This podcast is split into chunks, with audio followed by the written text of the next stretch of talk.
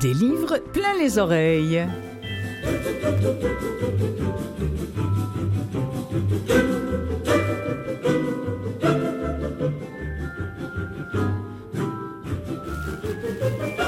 Bonjour, bonjour tout le monde. Clotilde Sey au micro, à Canalem, en studio, euh, où l'émission est produite, euh, relayée aussi par CKVL, et une émission que vous pouvez écouter euh, non seulement sur, sur Canalem, mais également, bien sûr, en balado, que ce soit sur Apple Book ou simplement Balado Québec. Il suffit de googler, comme on dit, des livres plein les oreilles, et vous tomberez directement sur toutes les émissions, et peut-être même celles que vous avez manquées. Aujourd'hui, permettez-moi de vous parler d'abord de la seconde partie. En seconde partie de cette émission, et comme je le fais fidèlement euh, depuis des années, nous irons voir ce que le fil nous réserve. Le fil, le Festival international de la littérature. Si vous aimez le livre audio, vous aimez ce festival.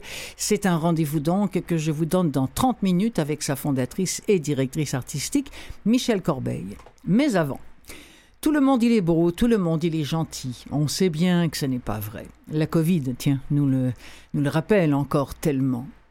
Mais alors on fait comment pour en être conscient sans en être trop altéré? On fait comment pour vivre ce qui est beau sans se voiler la face sur ce qui est laid? Eh bien Nicole Bordelot fait partie de ces personnes, moi, qui me rassurent. Non, Nicole Bordelot, je vous le dis tout de suite, et moi non plus d'ailleurs, nous ne sommes pas des parfaite, loin de là. Nicole Bordelot, quand elle nous dit que tout passe, c'est le titre de son dernier livre, elle nous rappelle aussi, sans l'écrire, euh, qu'elle est passée par des épreuves terriblement destructrices à tous les niveaux. Alors quand elle nous dit de sa voix douce que tout passe, et quand elle nous amène sur le chemin de la pleine conscience et de l'attention au présent qui conduit au meilleur passage possible, eh bien moi, je la crois. Puis moi, je change, du moins j'essaie de changer à mon rythme, à ma manière. J'essaie de vivre de plus en plus le moment présent et tout ce qu'il m'offre, y compris le difficile, voire l'insoutenable. Alors en invitant Nicole Bordelot aujourd'hui à nous partager tout cela, je vous jure que j'espère de tout cœur que vous aussi vous aurez peut-être le sentiment de commencer ou de recommencer à vivre autrement. Parce que c'est vrai que tout passe.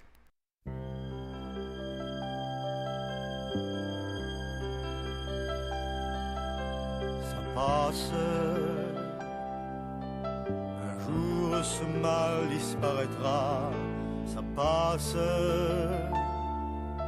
Mon cœur peu à peu oubliera la gasse qui m'a joué la farce, la comédie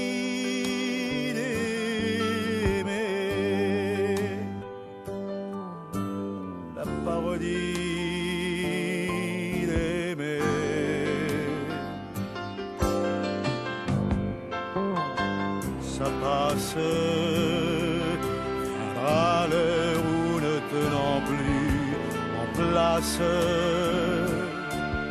je remonterai tout ému la pente pour arracher vivante de mes pensées l'absente. Ça passe,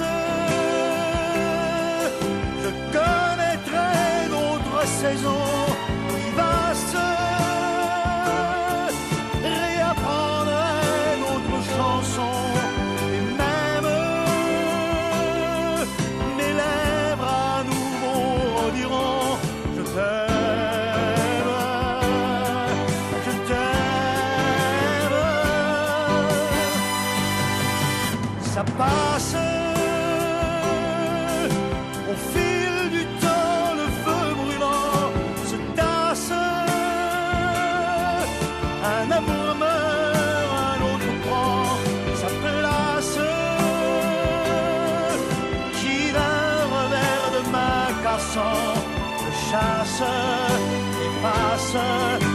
ça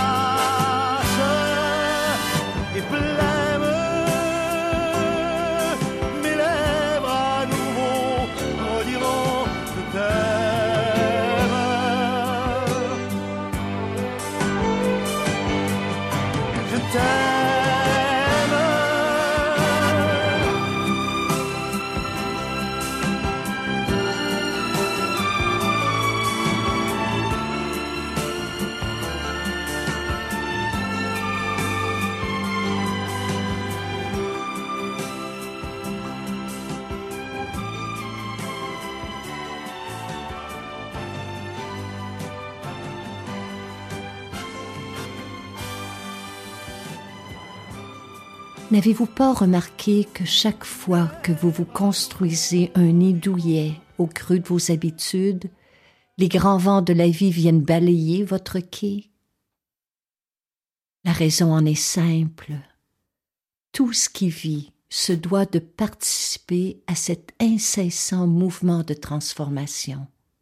Alors que l'existence nous apporte sans cesse des preuves que rien ne demeure toujours, nous nous obstinons à croire que les choses vont durer. Cette réaction, bien qu'elle soit des plus humaines, est l'une des causes premières de nos souffrances.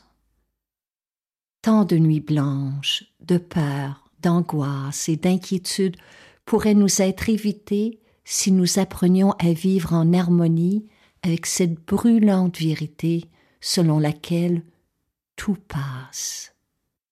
Ainsi, il est inutile de chercher la permanence et la sécurité de notre monde. Alors, comment avancer sereinement au cœur de cette instabilité? Existe-t-il un bonheur durable, un état de paix qui ne dépendrait d'aucune de ces circonstances extérieures? Où trouver la quiétude intérieure dans un univers si fluctuant, si incertain?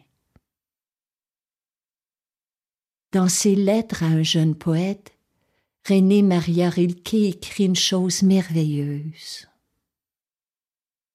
Ne vivez pour l'instant que vos questions. Peut-être, simplement en les vivant, finirez-vous par entrer insensiblement un jour dans les réponses. Cette voix, ces voix, celle de Charles Aznavour, qui a signé une chanson qui s'appelle Tout passe, et la vôtre, Nicole Bordelot, qui avait signé également votre plus récent livre du même titre, Tout passe. Bonjour, Madame Bordelot. Bonjour, merci de me recevoir.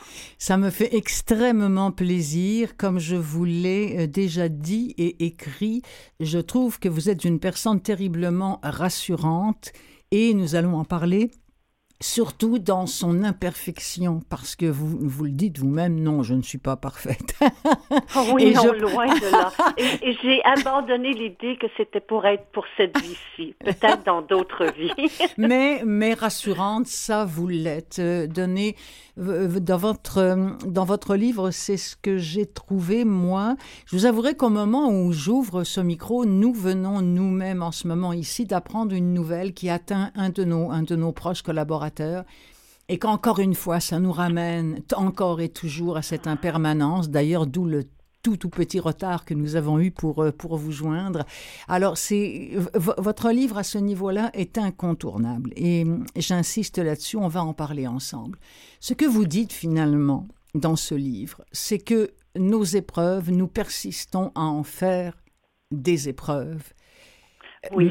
Mais que derrière chaque épreuve se cache peut-être une autre épreuve encore plus difficile si on ne se permet pas de l'accepter telle qu'elle est. Et je dois vous avouer que ce mot-là m'a longtemps fait frémir. Parce qu'ayant vécu avec une maladie chronique pendant 30 ans, quand, quelqu'un me disait mais tu dois accepter, je trouvais cette réponse tellement difficile et, euh, impossible à, admettre. Les, admettre les mots accueillir, les mots accepter, signifiait pour moi résigner, baisser les bras, parce que je confondais d'évidence résignation avec acceptation. Mais quand j'ai hésité, je dois vous avouer, entre le titre Tout change et Tout passe, parce que ah, ah. quand je dis que tout passe, euh, je veux dire que tout est appelé à changer continuellement. Et nos émotions, nos états d'âme, notre santé, euh, un, jour on se lève, nous sommes en pleine forme, le lendemain on peut être couché en boule euh, et vouloir rester au lit. Donc tout est appelé à changer et l'être humain est le seul être vivant qui s'obstine continuellement à chercher la permanence, la stabilité dans le monde extérieur alors que tout est mouvant. Hum, hum. Oh oui. C'est tout à fait ce que j'ai compris et je trouve que la façon dont euh, vous introduisez chacun de vos chapitres.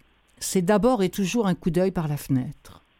Ah oui, merci de le souligner. Ah oui. Je suis contente que vous l'ayez remarqué. Oui. Oui, un coup d'œil et un coup d'oreille. Pardonnez-moi parce que ça peut être un oiseau qui s'envole ou en tout cas. Mais après tout, ne dit-on pas après la pluie le beau temps aussi? Donc c'est vrai que c'est un vieil adage qui veut bien dire ce qu'il ce qu'il veut dire. C'est ça notre vie. Oui, et la vie pour moi, c'est une grande virgule. J'ai longtemps euh, tenté de mettre un point après mes idées fixes, mes convictions, mes certitudes, mes, mes, mes espoirs. Et, chaque fois, la vie d'un grand coup de crayon, d'un grand souffle bienveillant, l'a effacé ce point pour y glisser une virgule, pour y mettre un souffle, pour me dire, comme elle, comme elle murmure à tout le monde présentement, tu crois que ceci va se, va se, va se passer, mais peut-être que oui, peut-être que non. Tu crois que ce sera un échec, peut-être que oui, peut-être que non. Tu crois que ce sera un succès, peut-être que oui, peut-être que non. Donc c'est mon mantra, peut-être que oui, peut-être que non, me garde vivante et vibrante et, et, et j'espère humble devant ce grand mystère qui est celui de vivre. Le don de l'écriture, c'est un don euh, que vous avez et Alléluia pour nous, parce que cela donne non seulement un livre agréable à entendre, mais agréable à lire aussi. Et justement, oh, c'est fou. Je, oui. Je vous remercie non, parce que j'en doute toujours. Et, là où je, suis à, débuter un autre projet, ben, je reçois ça avec euh, comme un cadeau. Merci. Mais je vous en prie, Nicole. Et vous savez quoi? Doutez encore, parce que c'est ah. bon. Doutez. Allez-y, doutez. Doutez. Même si on vous dit le contraire, doutez, parce que c'est grâce à ce doute que vous allez toujours nous émouvoir. Et c'est fou parce que sur ma recherche, la phrase que j'avais écrite là tout de suite euh, après notre petit entretien, c'était l'affaire de l'affirmation et vous êtes tombé en plein dessus. Dès que l'on met un point après une affirmation, la façon dont c'est écrit, c'est une merveille. Dès que l'on met un point après une affirmation, l'impermanence de son grand coup de crayon l'efface pour y substituer une virgule. Voyez-vous, je l'avais noté celle-ci. Oh je vous l'aurais chippé. Oh, que j'aurais aimé ça. oui, oh oui. Et, et, ça vaut. Souvent, les gens me disent Mais n'êtes-vous pas déprimé de vivre avec cette, cette réalité de l'impermanence? Mais non, ben parce qu'elle elle agit aussi sur nos malheurs, sur nos douleurs. Quand, quand notre corps a mal, on peut se rappeler que c'est appelé à passer. Hmm. Quand on, on, vit des peurs, des angoisses, des inquiétudes, que tout est appelé à passer. Donc, pas sans laisser de traces, bien entendu, pas sans nous laisser quelques cicatrices au passage, mais, mais non, je comprends. Et est-ce que, est que vous nous dites aussi, euh, si, par exemple, euh, il y a des gens qui voient une montagne se dresser euh, devant eux, qu'elle soit professionnelle, sentimentale, sociale ou encore au niveau de la santé, finalement, ce que vous nous dites, c'est si tu respectes la montagne simplement pour ce qu'elle est, c'est respecte-la parce que peut-être que c'est grâce à cette montagne-là que tu es protégé d'un volcan. Ah oui, tellement. Hein? Oui, quand on regarde derrière, parfois un premier amour, hein, qu'on pensait que c'était la fin du monde qu'il nous quitte, ben on le rencontre 30 ans plus tard, puis on se dit, oh mon Dieu, quelle chance. Et oui, oui, oui, Un emploi qu'on n'a pas obtenu, on rencontre la personne qui a eu la promotion à notre place, puis elle nous dit, j'arrive d'un épuisement professionnel. Donc, c'est en jetant un hmm. coup d'œil derrière qu'on voit que la vie ne joue pas contre nous, mais avec nous très souvent. Et, et, hmm. c'est ça qui, c'est là notre, notre travail de ne pas l'oublier. Je sais qu'en ce moment, Nicole, il y a des gens, parce que j'ai fait partie de ces gens-là, qui nous écoutent et qui pensent bon, bon, bon, bon, bon. Encore des qui pensent que c'est facile, puis ça m'énerve. Mhm. non, c'est pas facile. Oui. je les comprends, mais du coup, je voudrais que nous écoutions ensemble un deuxième extrait de ce livre Tout passe que vous avez écrit et que vous avez lu également. La voix spirituelle, du moins telle que j'en fais l'expérience, n'est pas toujours un beau grand voyage fait d'avancées spectaculaires en ligne droite. En réalité, le chemin vers soi, tel qu'on le décrit dans certains livres ésotériques, ne ressemble en rien au mien. À ce jour, mon parcours s'apparente plus à un slalom qu'à une lumineuse envolée. Certains jours, j'ai l'impression d'être perché en équilibre au sommet d'un escalier en colimaçon, étroit et sombre, la seule façon d'en descendre, une marche à la fois, et de m'appuyer solidement sur mon expérience méditative. Cependant, les fruits que je récolte au passage sont si précieux que je compte poursuivre ce cheminement intérieur jusqu'à mon dernier souffle. La sagesse, c'est de savoir choisir. Choisir entre la colère et la paix de l'esprit, entre la division et l'harmonie entre la discrimination et la compassion, entre le rejet et le respect. Et choisir, c'est difficile, ce n'est pas donné à tout le monde, mais peu importe le temps que ça prend. Parce que c'est un cheminement qui peut être long, n'est-ce pas? Oui, et, et, permettez-moi de, de, de dire que pour moi, c'est donné à tout le monde. Ah oui. On a tous des choix à faire chaque jour. Bien sûr. Et, oui, on n'a pas de choix face à la maladie, face au deuil, face à la vieillesse, face au, tragique de l'existence. Mais on a le choix de, de, voir euh, comment je vais traverser tout ça. Mm. Moi, la maladie m'a appris à changer mes pourquoi en comment. Et ça a été pour moi une clé importante et je continue de m'en servir. Je demande pourquoi souvent devant devant les tragédies, c'est normal, c'est humain, mais ensuite je demande comment, comment allons-nous traverser ça, comment allons-nous nous en sortir? Le comment, ça m'ouvre la porte, ça ouvre la mm. fenêtre de mon esprit. Sinon, on reste euh, face à ce tragique-là et on ne sait plus s'en sortir. Non, absolument. Et euh, j'ai noté aussi l'attention au moment présent, dont vous parlez beaucoup dans le livre Tout passe, la pleine conscience, le lâcher prise. Vous écrivez à ce sujet à ce jour, je, mon, parcours s'apparente plus à un slalom qu'à une lumineuse envolée. Oh, et là, je me suis dit, il y en a des portes à franchir et à ouvrir. Et là, je pense au slalom hein, à chaque fois, franchir la porte. Et c'est vrai que ça réclame un effort, mais cet effort de paix intérieure, finalement, je me disais, contrairement à l'effort physique, elle fait disparaître les douleurs au lieu d'en créer. C'est vrai. Il y a cette fabuleuse histoire que j'ai partagée dans le livre qui, moi, m'a beaucoup aidée, où cette femme s'est présentée à un grand maître et lui a dit, ah, j'aimerais, j'aimerais que vous m'aidiez, vous ne savez pas, vous comprenez pas, j'ai passé à travers tellement d'expériences souffrantes dans ma vie, mais vous ne comprenez pas. Il a dit, madame, avec tout le respect que je vous dois. Vous n'avez pas passé à travers des expériences souffrantes. Vous avez souffert vos expériences. ah, et là, j'ai compris que tout le monde va traverser la maladie, Clotilde. Mais oui, tout le monde va traverser la vieillesse. Et, comment on le fait? On peut en souffrir mm-hmm. ou on peut, à quelque part, euh, tenter de mieux vivre. Et la Terre, en ce moment, est en train de vivre un véritable chaos. C'est cette euh, Covid hein, que vous comparez à un chaos mondial. Vous écrivez, gardons bien à l'esprit que c'est le signal du commencement d'une transformation de par le monde. Gardons bien à l'esprit qu'il y a plus de 7 milliards de problèmes et plus de 7 milliards de solutions.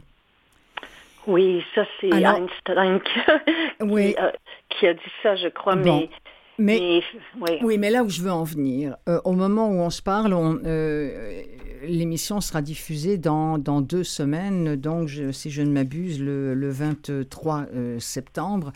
On, on, est en pleines élections et tout ça. Puis moi, je me disais, tout passe malheureusement encore une fois sur ce globe par le profit, du moins pour une grande partie de la planète, bah, la moitié de la planète et puis les autres, euh, ils s'organisent. Il faut faire de l'argent, il faut faire du profit, il faut en générer, il faut produire, il faut consommer.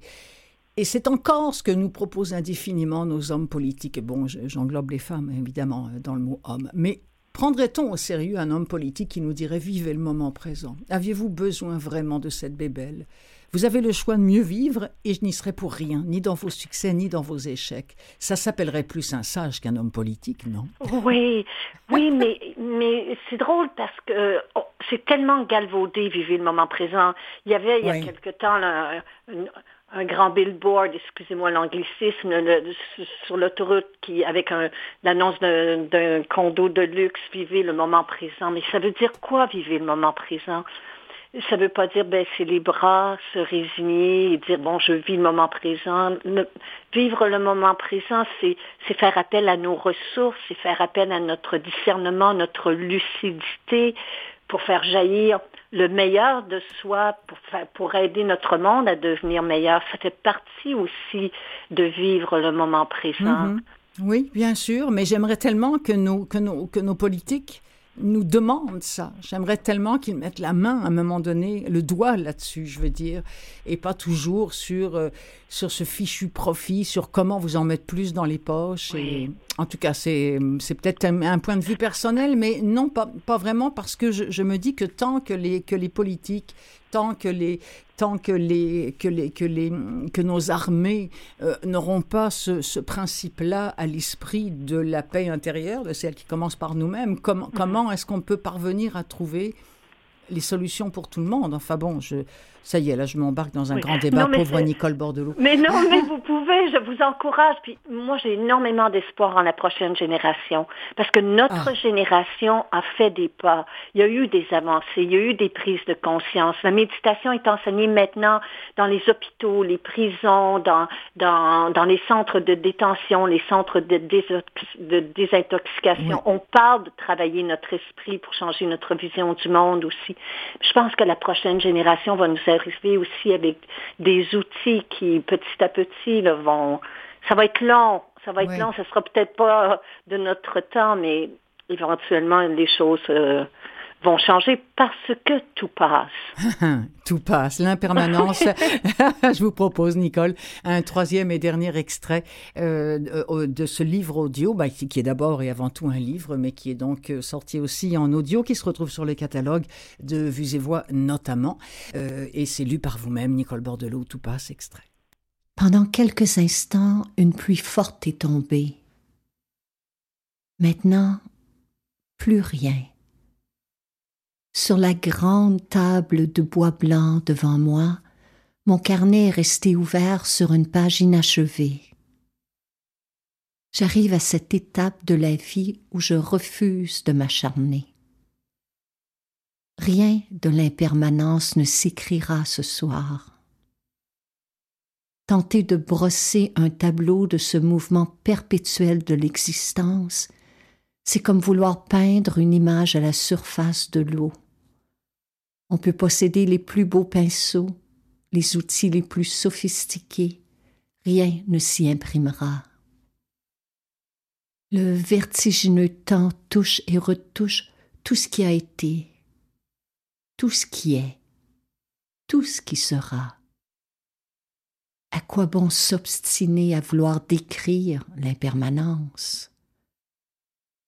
À vouloir la coucher sur le papier. Elle est ici, partout, ailleurs, toujours en mouvement. Elle nous échappe continuellement. Il y a, il y a, c'est, vraiment très touchant. Il y a Nicole Bordelot aussi, c'est évidemment dans le livre audio, on ne le verra pas, mais ces petits cercles qui, euh, qui viennent émailler euh, les, les, pages entre chaque chapitre, euh, des cercles ben, qui ne sont pas refermés, certains, mais pas tous. Voilà. Voilà, c'est le cercle Enso, E-N-S-O, hmm.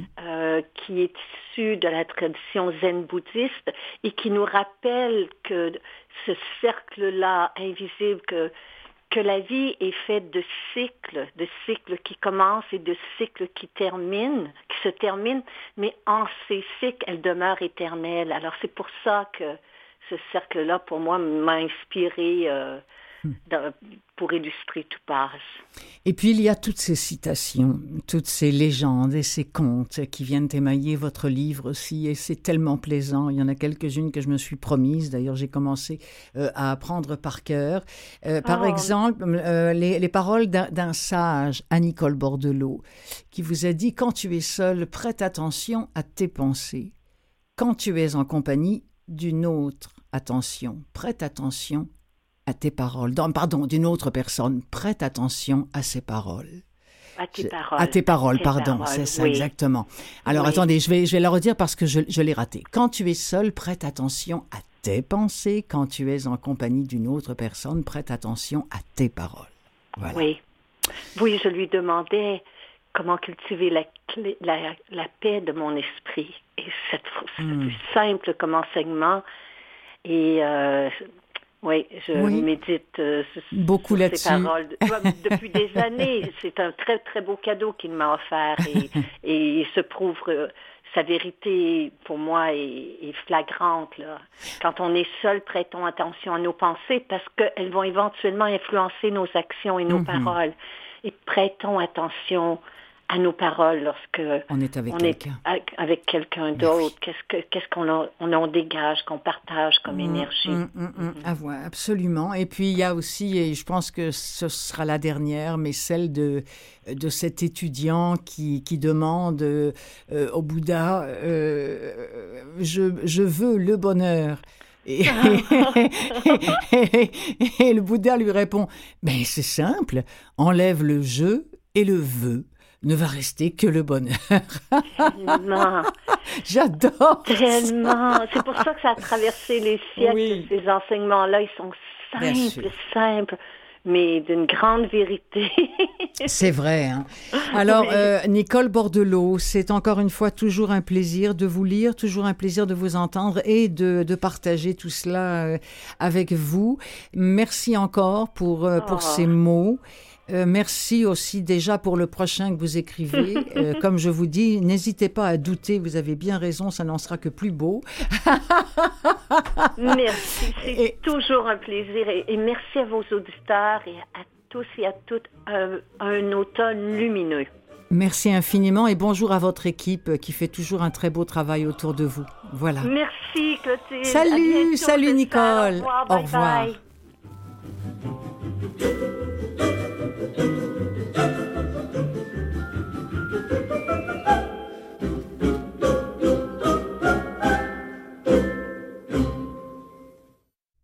Des livres plein les oreilles, la suite.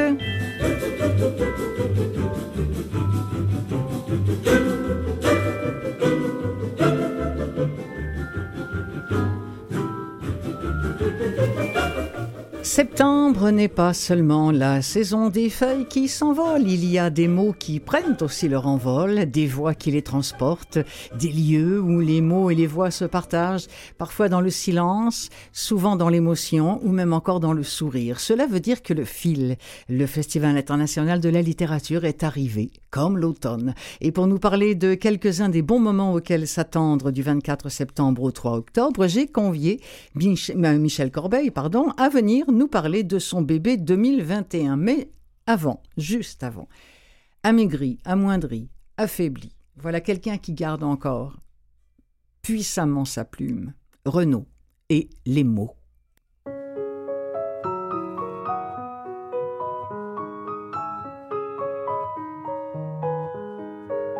C'est pas donné aux animaux, pas non plus aux premiers blaireaux. Mais quand ça vous colle à la peau, putain, qu'est-ce que ça vous tient chaud? Écrire et faire vivre les mots sur la feuille et son blanc manteau. Ça vous rend libre comme l'oiseau, ça vous libère de tous les maux, ça vous libère de tous les maux. C'est un don du ciel, une grâce qui rend la vie moins dégueulasse, qui vous assigne une place plus près des anges que des angoisses.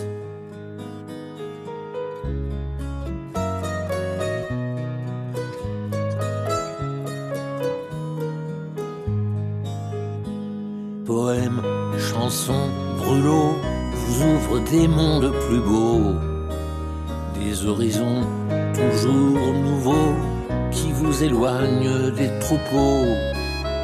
Il suffit de quelques mots pour toucher le cœur des marmots, pour apaiser les longs sanglots quand votre vie part à volo, quand votre vie part à volo.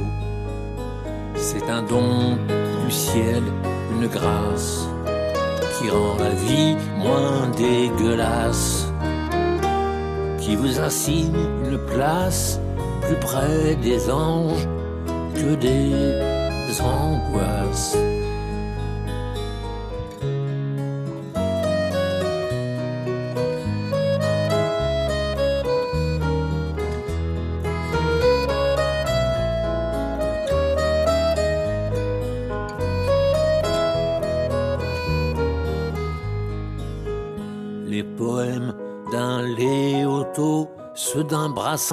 D'un Nougaro, la plume d'un Victor Hugo éclaire ma vie comme un flambeau.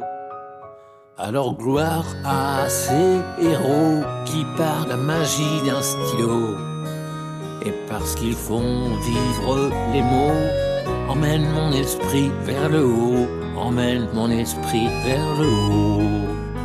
C'est un don du ciel, une grâce qui rend la vie moins dégueulasse, qui vous assigne une place plus près des anges que des angoisses, qui vous assigne une place plus près des anges que des angoisses.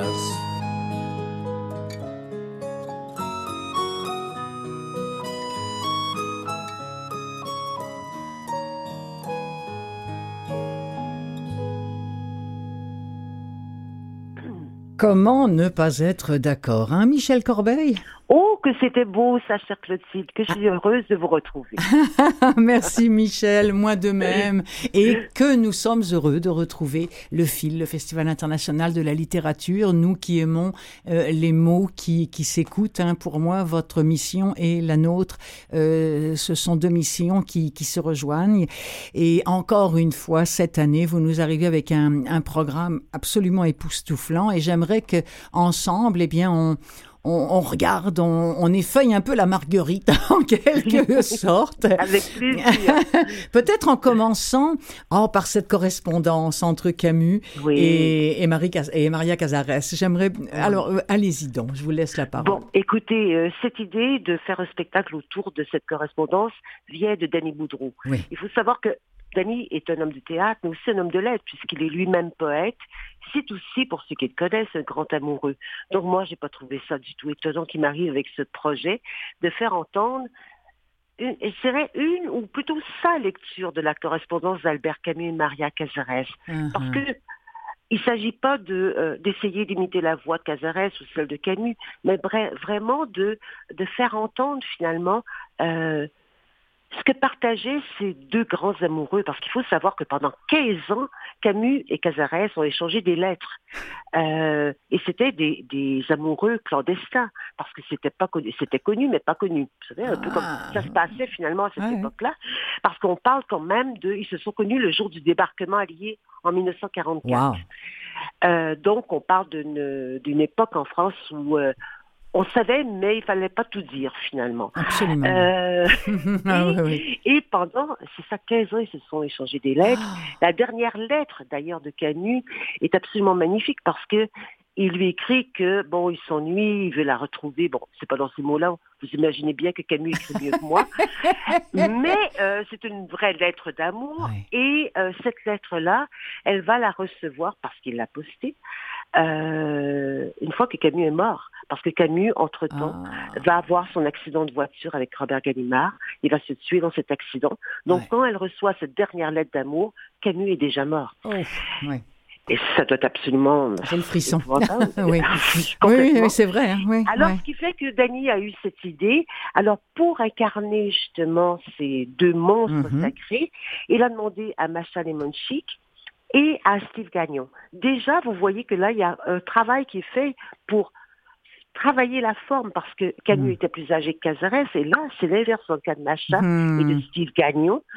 Il accompagne ça non pas de musique euh, genre euh, Saint-Germain-des-Prés, mais plutôt de la musique de Jason McCormack, qui est mm-hmm. plus moderne. Euh, il fait ça, il fait tout le travail de mise en scène avec son complice Maxime Carbonneau. si jamais vous avez, ou vos auditeurs et auditrices ont l'occasion de voir la magnifique image de ce spectacle. Ah on oui. très bien l'atmosphère. Quelle photo Quelle, ah, quelle photo Est-ce que c'est un crépuscule ou une aube On ne sait pas, mais avec... Euh, ah, Camus, euh, adossé à la bagnole, hein, et puis... Euh, Tout à ah. fait, exactement. Ah, et puis elle, habillée à la Maria Cazares, qui ne lui ressemble pas d'ailleurs, comme elle l'a dit, mais ça fait rien, ça, on s'en fout. On s'en fout, on s'en fout, parce qu'on est, on est quand même, on est au pays de la littérature, au pays du théâtre, au pays des arts vivants. Ben, on peut tout se permettre. tout ça, on peut tout se permettre, finalement. Quand je disais que Denis, finalement, il offre sa lecture de, mhm. de Camille Cazares, finalement. Alors, c'est le vendredi 24 septembre et samedi 25 septembre à 20h au Théâtre Outremont et on a un extrait d'une des lettres euh, de Maria Cazares à Camus lu par Macha Limonchik. Mardi 5 avril. Eh bien, mon cher amour, cela n'a pas l'air d'aller mieux. Et tu me demandes que je te secoue, si je comprends bien. Mais ce n'est pas de moi que te viendra le salut. Ce n'est pas chez moi que tu pourras trouver du réconfort. Il est bon pour toi que je sois là, tourné vers toi, accroché par toi à ce monde qui me lasse un peu, moi aussi parfois, mais je ne puis rien faire en ce moment qui te soulage, mon bel amour. Ce dont tu as besoin, vois-tu, c'est de l'amour des autres. C'est de l'approbation de ceux pour qui tu uses tes forces, ta vie. Alors seulement tu retrouveras ta confiance et la facilité de vivre, et tout rentrera dans l'ordre. Malheureusement, tu as choisi un mode d'existence qui réclame l'énergie toujours renouvelée de vivre pour tous et contre tous à la fois. Et l'on n'est pas toujours en état de grâce, en état d'amour, en état d'amour pour rendre ce programme réalisable, sans se sentir souvent touché irrémédiablement à la racine. Que faire alors? Tu me l'as dit cent fois. S'armer de patience et attendre avec une confiance surfaite que les beaux jours reviennent. S'appuyer sur les quelques êtres attentifs qui vous suivent de loin et envers qui l'on est toujours ingrat parce qu'ils sont toujours les mêmes et que l'on finit par les assimiler au paysage. Et si l'amertume vient, essaie de la modeler, de lui donner une nouvelle forme et en faire une source d'énergie nouvelle. Je te le redis encore, les jours de malheur, on est aveugle. Mmh. Macha Limonchik et Steve Gagnon qu'on n'a pas entendu dans, dans l'extrait. Euh, je, je t'écris euh, au milieu, il faut, faut m'aider, j'ai perdu la page d'un bel orage. Voilà, merci. Et ce sont justement ces, ces nuages d'orage qu'on voit sur cette magnifique photo dont nous parlions. J'aimerais que maintenant euh, vous nous parliez de cette jeune femme, Amélie Prévost, s'il vous plaît, ah. et de Kamikaze du vendredi. Amélie Prévost est une, est une poète aussi, mais est aussi une, une artiste de la parole une artiste de la parole, euh, qui puise d'ailleurs à part égale entre la poésie et la performance scénique. C'est une mhm. aussi. Euh, c'est quelqu'un qui habite complètement la scène. D'ailleurs, euh, elle, elle, est allée chercher pour la mise en scène de ce spectacle Elkanah Talbi, qu'on connaît sous le nom de K, qui est sa complice depuis toujours, avec qui elle a déjà fait un spectacle. Donc, ce Kamikaze de vendredi, ce sont des textes qu'au départ, elle avait écrits pour l'émission de Marie-Louise Arsenault, euh, qui s'appelle... Euh, comment ça s'appelle? Jamais sans mon livre Non, non, non, plus on est de fou, plus on, plus on est de fou, plus on lit, voilà. Bon, c'est mon obsession, jamais sans mon livre, cher Clotilde, vous voyez. c'est bien correct, Michel. Donc, elle, écrivait ses textes tous les vendredis euh, à l'émission de Marie-Louise Arsenault. Elle les écrivait pour cette émission, les lisait en ligne. Donc, elle s'appelait La Kamikaze. Donc, c'est une série de textes dont elle a fait un livre paru euh, chez Planète Rebelle. Et là, elle en fait une version scénique. Euh, Rentrer dans l'univers d'Amélie, c'est rentrer dans les petites choses du quotidien, mais aussi dans des questions euh, vraiment qui sont assez universelles. D'ailleurs, je crois qu'on va entendre un extrait d'Amélie où finalement elle s'adresse à un enfant euh, et qui finalement parle de quelque chose qui est quand même très grave présentement. Moi-même qui suis grand-mère, je vais vous dire que quand je regarde mes petits, je me dis toujours... Euh, mais quel monde on leur a laissé. Hmm. Et Amélie, finalement, elle a un don particulier pour, comme je vous dis, aborder les petites choses du quotidien, les petites choses personnelles, mais en, en faire quelque chose de beaucoup plus universel. On, peut, on pourra la voir et l'entendre le mercredi 29 septembre au Lion d'Or à 19h30. Les portes ouvrent à 18h30. Voici un extrait de Kamikaze du vendredi. Texte écrit et lu par Amélie Prévost.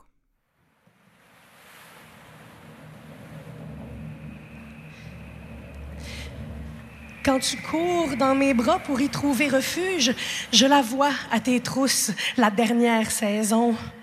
Son grand bouillon de lave, la haine des humains en cascade écarlate qui nous brûlera vifs, tels que nous sommes, faibles, paresseux, cupides et incapables jusqu'à la dernière chance.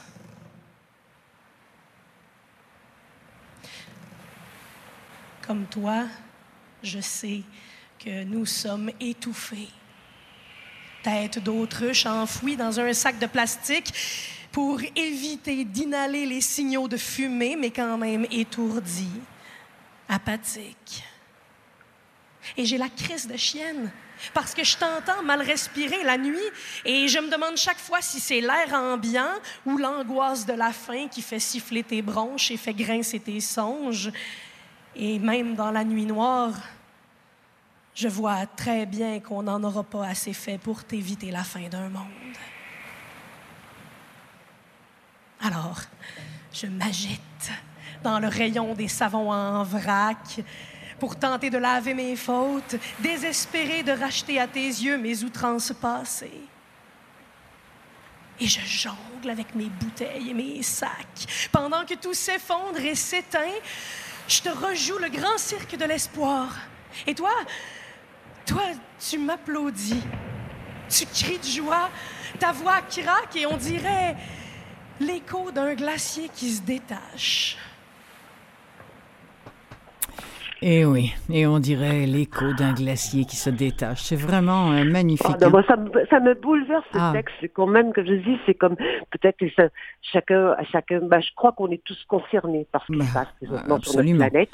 Et puis qu'on n'a peut-être pas fait ce qu'il fallait quelque part et qu'on a une lourde responsabilité pour ceux qui viennent après nous. Alors, on rappelle Amélie Prévost le mercredi 29 septembre à 19h30 au Lion d'Or à Montréal, évidemment.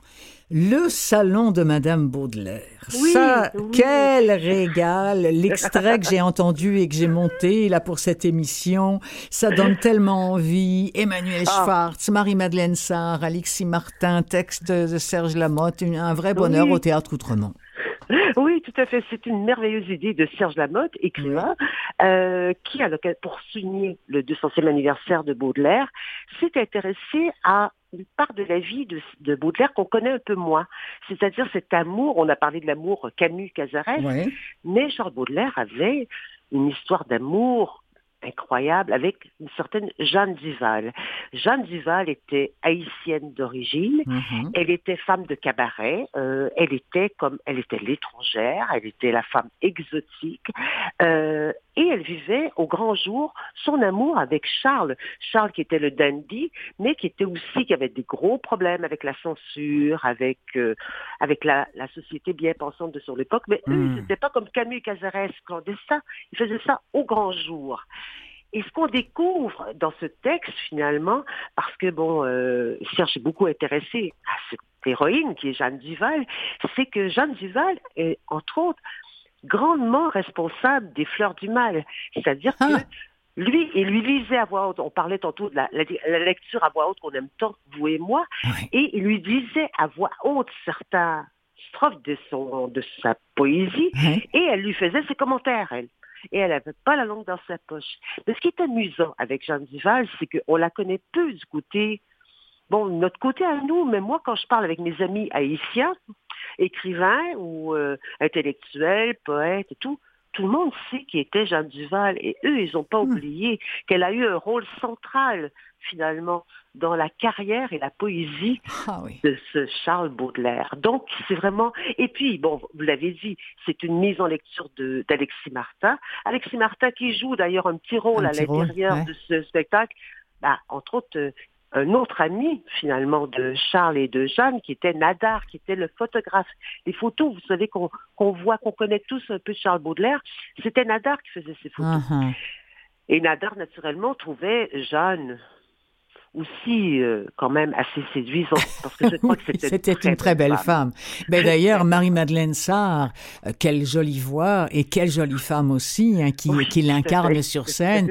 Et puis alors la voix d'Emmanuel Schwartz, euh, bon, je dire, c'est rien que pour ça, c'est un, c'est un, c'est un vrai bonheur. La saison de Madame Baudelaire, ça, ça, ce sera présenté le, les 29 et 30 septembre à 20h au théâtre Outremont. c'est bien ça, Michel. Oui, tout à fait. alors je voudrais qu'on entende ces deux voix merveilleuses, celle d'Emmanuel Schwartz et Marie-Madeleine Sarr, sur un extrait de Le Salon de Madame Baudelaire.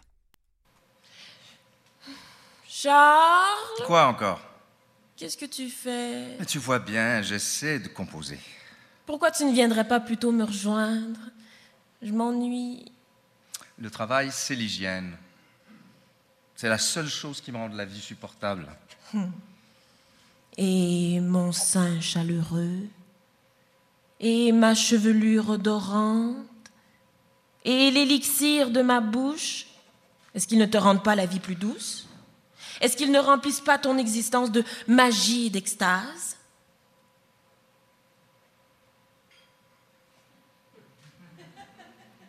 Tu sais ce que m'a dit Nadar l'autre soir? Une de ses vantardises habituelles, sans doute. Je ne suis pas du tout certain de vouloir le savoir. Il a dit que tu ne me mérites pas. Ah ben voilà. Maintenant, je sais que j'aurais préféré ne pas le savoir. Il a vraiment dit ça? Mot pour mot. Il a ajouté que le jour où j'en aurai assez de ta tronche de guillotiné, je pourrais revenir à lui. Mais Félix est marié. Ernestine est enceinte. Ça ne semble pas lui poser problème. Ses affaires vont plutôt bien, tu sais. Il a dit qu'il pouvait me loger et même m'offrir une domestique. Quel imbécile. Il se raviserait bien vite s'il savait comment tu m'empoisonnes la vie. Moi Ton monstre aux airs indolents, tout gonflé de haine et de crachats Tu n'en voudrais pas d'autre. Arrête. J'ai la tête comme une citrouille, l'estomac en bouillie. Tu ne devais pas répéter aujourd'hui. Le directeur a annulé la répétition. C'est bien dommage pour moi. Ah, j'étais, j'étais partie là, honnêtement, je vous jure, j'avais la tête baissée, puis j'étais complètement partie. Et là, tout d'un coup, j'ai fait Ah, la lumière rouge. je voudrais que nous évoquions aussi, là, j'ai, j'ai pas d'extrait, mais je pense que pour vous, c'est important. Euh, les, euh, Baldwin, euh, comment vous dites? Ah, Baldwin, Styron et moi. et moi, oui, c'est ça. Oui, oui, parce qu'on a, c'est lors, les extraits, c'était lors du dévoilement, et malheureusement, les acteurs et actrices n'étaient pas libres, mais ce spectacle, il est extraordinaire. Ça aussi, on parle d'histoire d'amour, mais là, on parle d'une histoire d'amitié entre James Baldwin, euh, l'écrivain américain qui était euh, descendant d'esclaves, et William Styron, que la plupart des gens connaissent davantage pour le choix de Sophie. Oui, euh, mais oui, mais, oui, choix de mais oui, bien sûr. Et ah, William Styron était, lui, descendant d'esclavagistes. et les deux hommes étaient très amis. Baldwin et Sarin. Et c'est Baldwin qui a eu l'idée finalement, euh, qui a glissé dans l'oreille de Sarin, qui devrait écrire un livre sur Nat Turner. Nat Turner, c'est euh, un noir, esclave, et qui a mené la première révolution, la première émeute, la première révolte euh, d'esclaves aux États-Unis. Donc, William Sarin s'est glissé dans la peau de noir de Nat Turner pour écrire Confession de Nat Turner.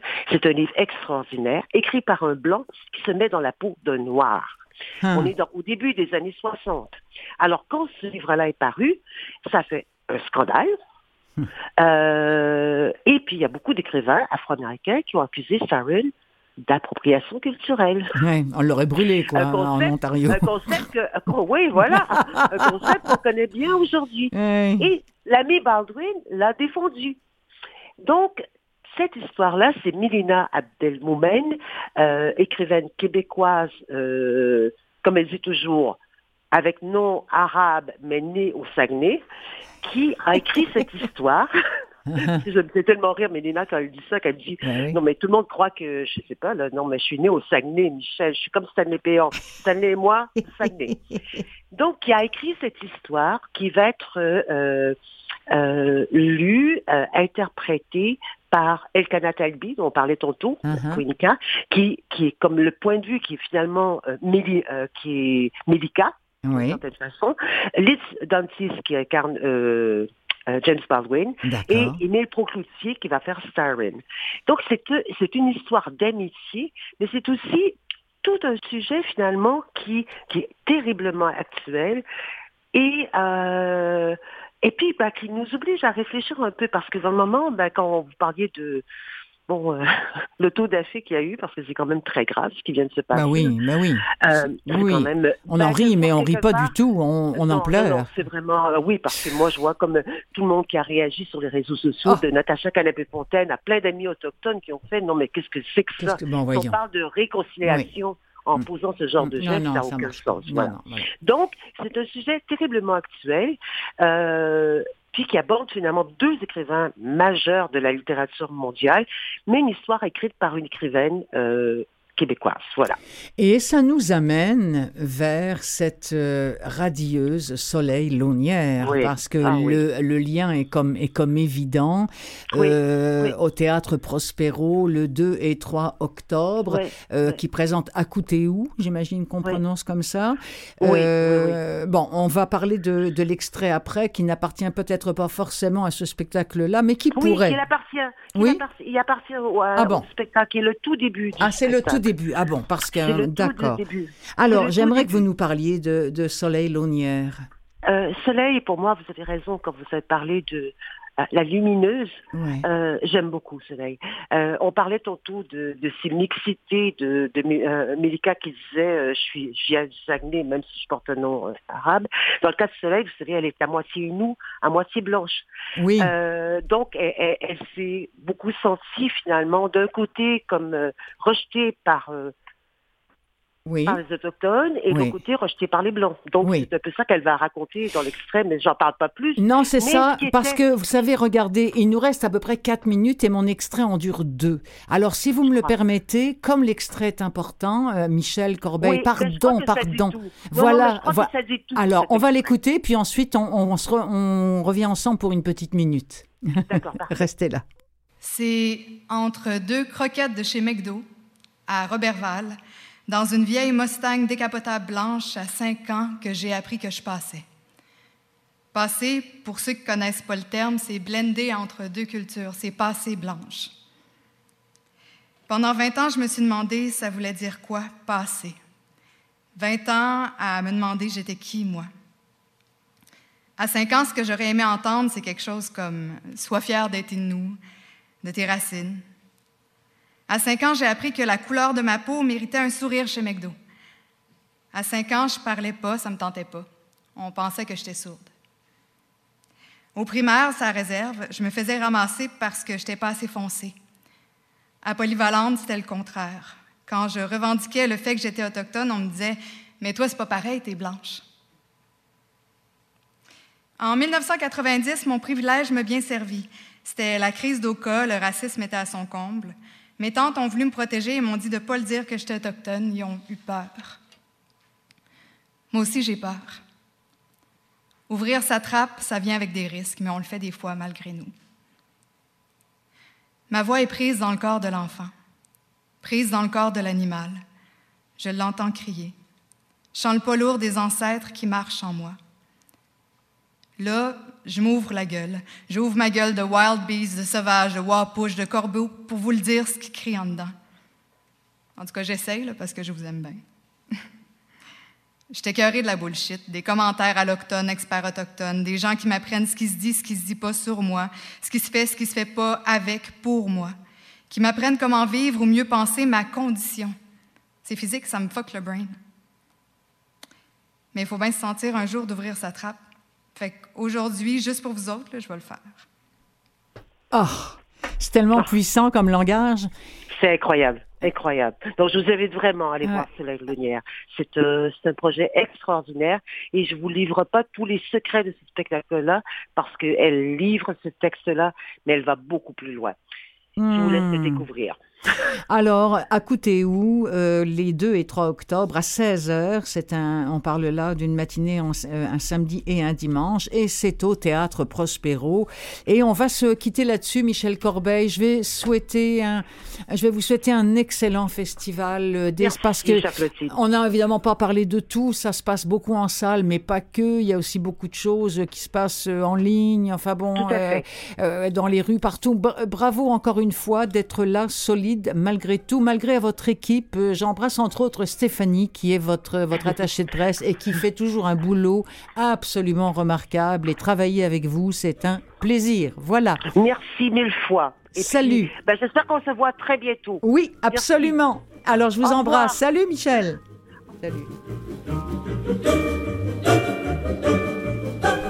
Oh, il me reste une éternité, 20 secondes pour vous dire au revoir, pour remercier mes invités Nicole Bordelot et Michel Corbeil et remercier mon camarade Jean-Sébastien La Liberté qui m'épaule semaine après semaine. Merci aussi à vous d'être fidèle à l'émission.